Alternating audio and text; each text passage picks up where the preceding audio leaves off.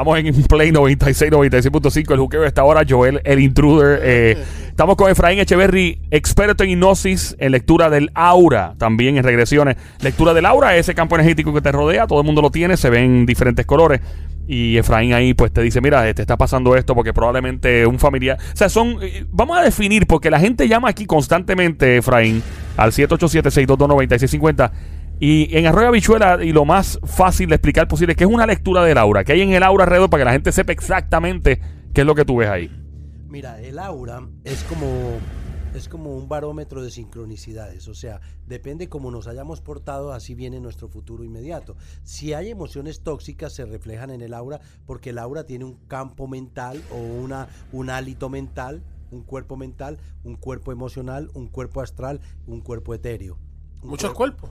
Son, diferentes, diferentes capas que son cuerpos. Entonces se manifiesta. Si tu cuerpo emocional si tu cuerpo emocional está lleno de basura porque no perdonaste a esas personas que te hicieron daño, porque algo te ocurrió en la infancia, te hicieron bullying y no, y no lo has soltado, porque tu autoestima está baja, todo eso se refleja en el aura. Si hay espíritus o instrucciones astrales que están coaccionando tu aura y haciéndote sentir peor que la, ya lo que tú te, te sientes debido al bullying o a lo que te haya pasado negativo, pues eso exacerba que el aura pierda la coloridad, pierda su brillantez y se torne con colores opacos y oscuros. No hay colores malos ni buenos, son simplemente colores.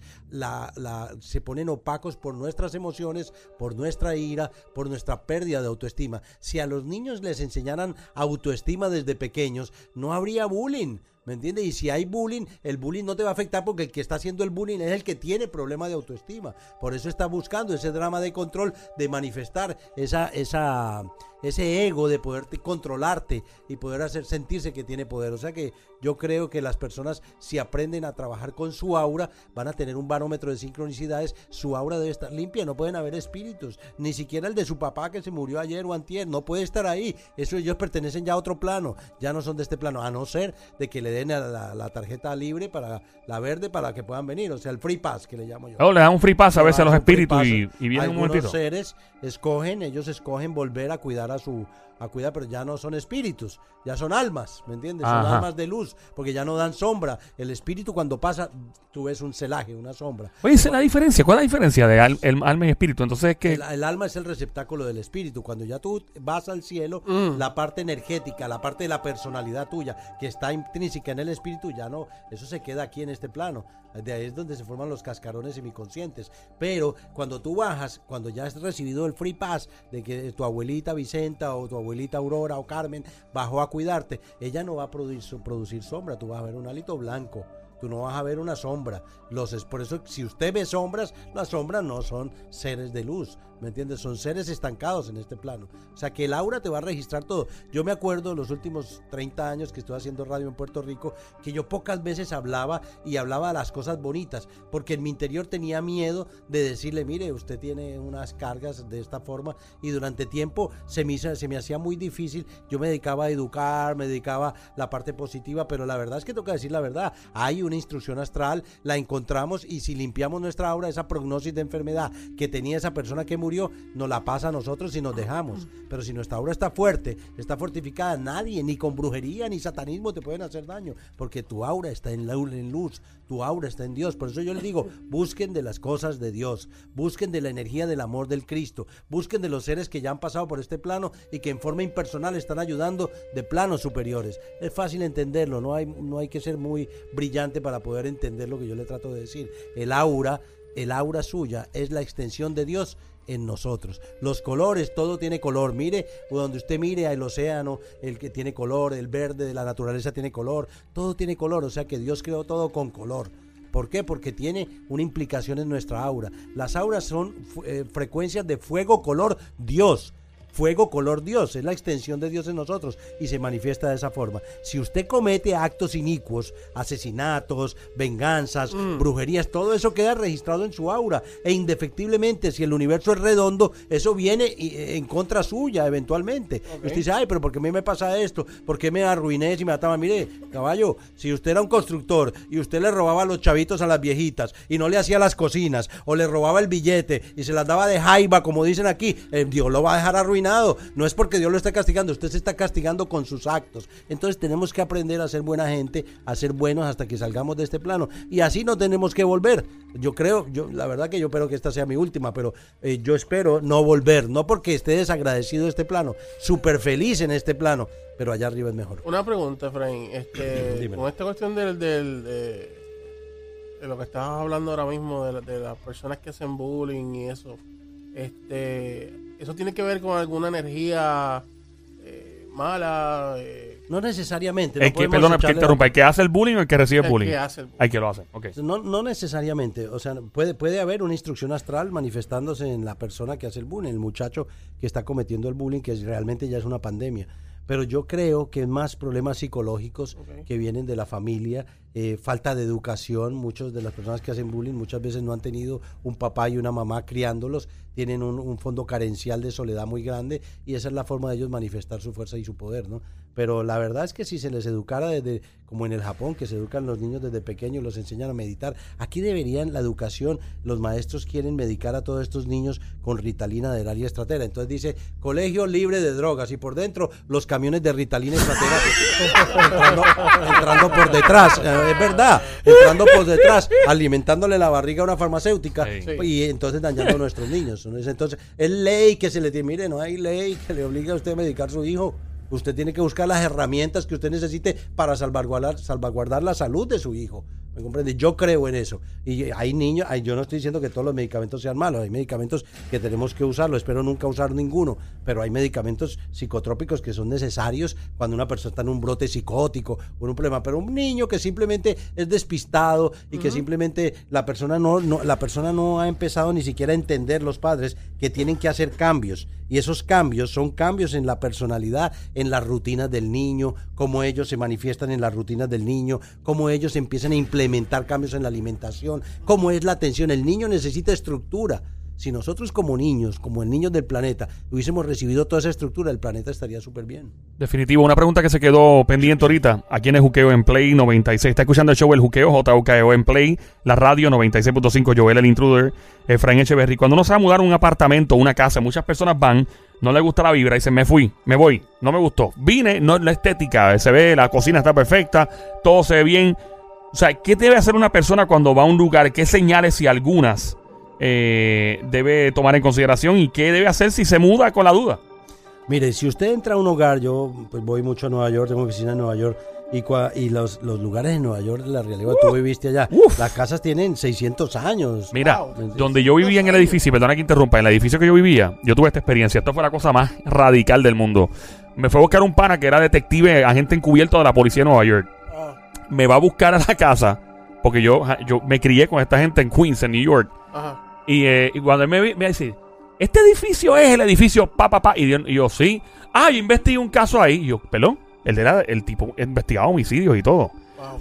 Cuando yo le pregunto, pero ¿cuál fue el caso? Fue un tipo que vivía en ese sitio que lamentablemente mató a su esposa allí en el mismo sitio, en el edificio, y la metió en un duffel bag. ¿Sabes lo que es un duffel? Un bulto de esto que usan los militares. Ajá. Y se la llevó y la enterró en otro sitio y él investigó eso. Después yo me puse a averiguar y en ese lugar, en ese edificio, estoy dando un sitio donde vivían doctores, eh, abogados, o sea, gente que no tiene ningún problema económico en esa, en esa área.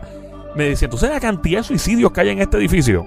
Era que había, una- entonces la banda, tú pones la- los brazos así para mirar por un balcón, doblada, había uno en la parte de ti. Mire, porque eso doblado. Un tipo brincó el piso 20 y aterrizó ahí. Y era a cada rato. Lo que dice Efraín es que mientras más viejo un país, mientras más años, Puerto Rico es relativamente joven. Bueno, sin considerar los taínos, obviamente que estaban, pero en términos de estructura, de casas y todo. Pero, por ejemplo, en Europa, que llevan, y en el Medio Oriente, que esa gente están ahí miles de años. Y Efraín tiene toda la razón. En Nueva York, obviamente, hay estructuras que.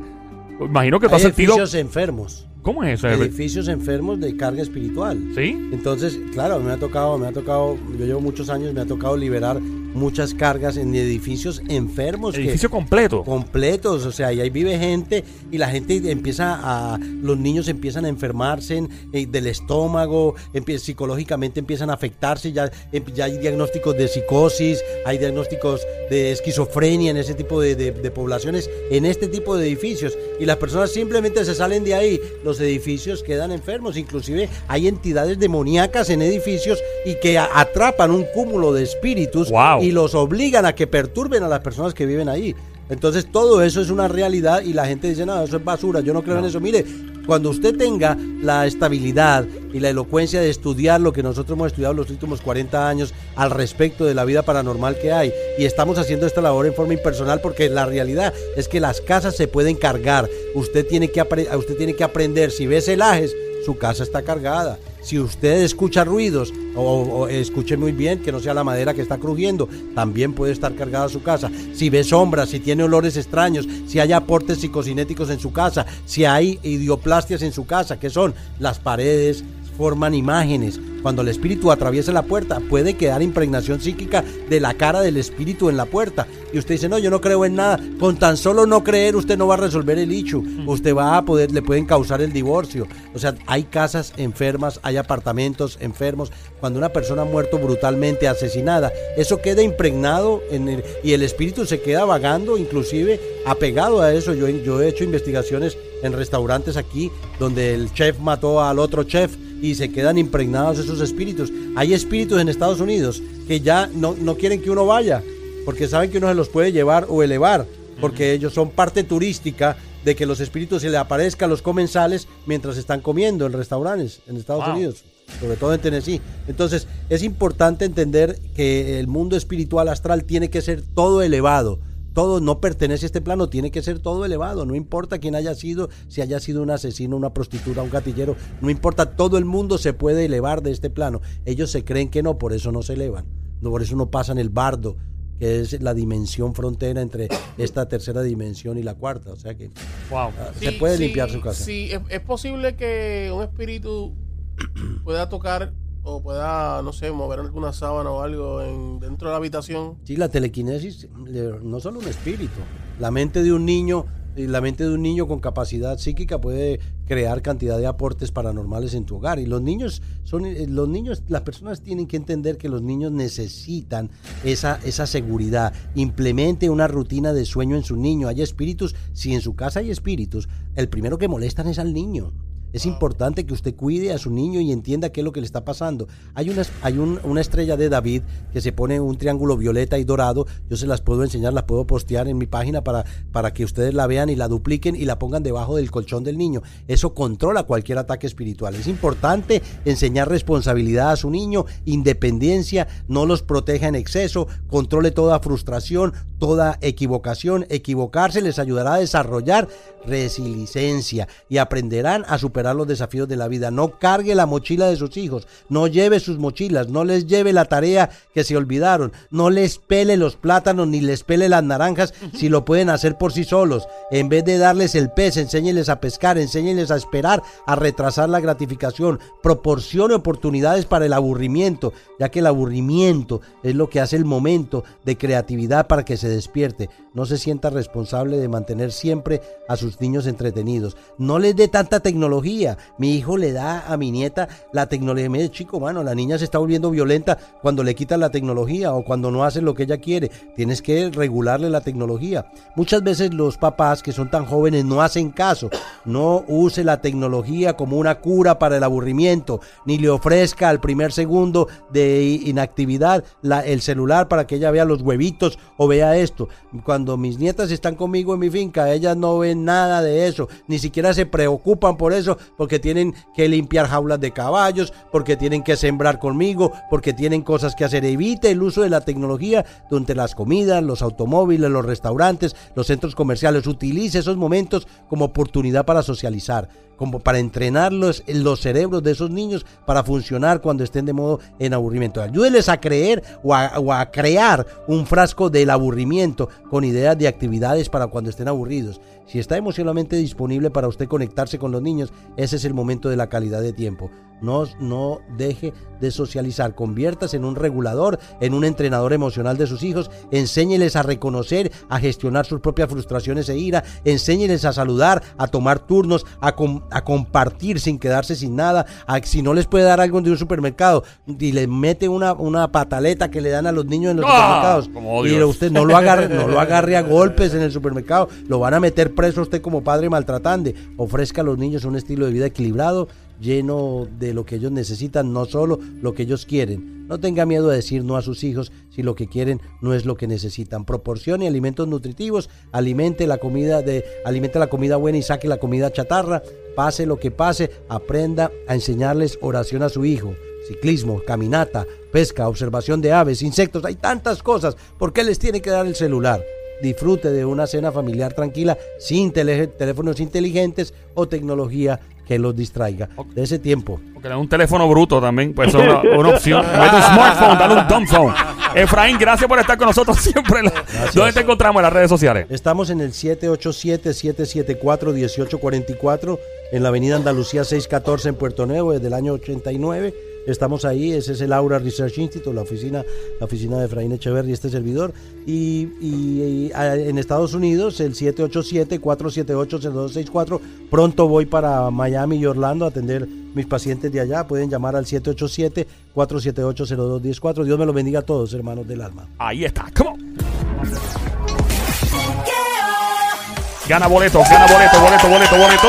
Gratis, gratis, gratis, gratis. Tenemos los tickets gratis, gratis, gratis. Boleto para un gran concierto, un gran evento. Te lo puedes ganar en 5 minutos llamando ahora al 787-622-9650. Número 787-622-9650. Mi nombre es Joel, el intruder de este lado de Zacatau, que reparte bacalao, Puerto Rico activado. Este show se llama Juqueo. J-U-K-E-O, Play 96. Dile verde. J-U-K-E-O, Play 96. Check it out, come on.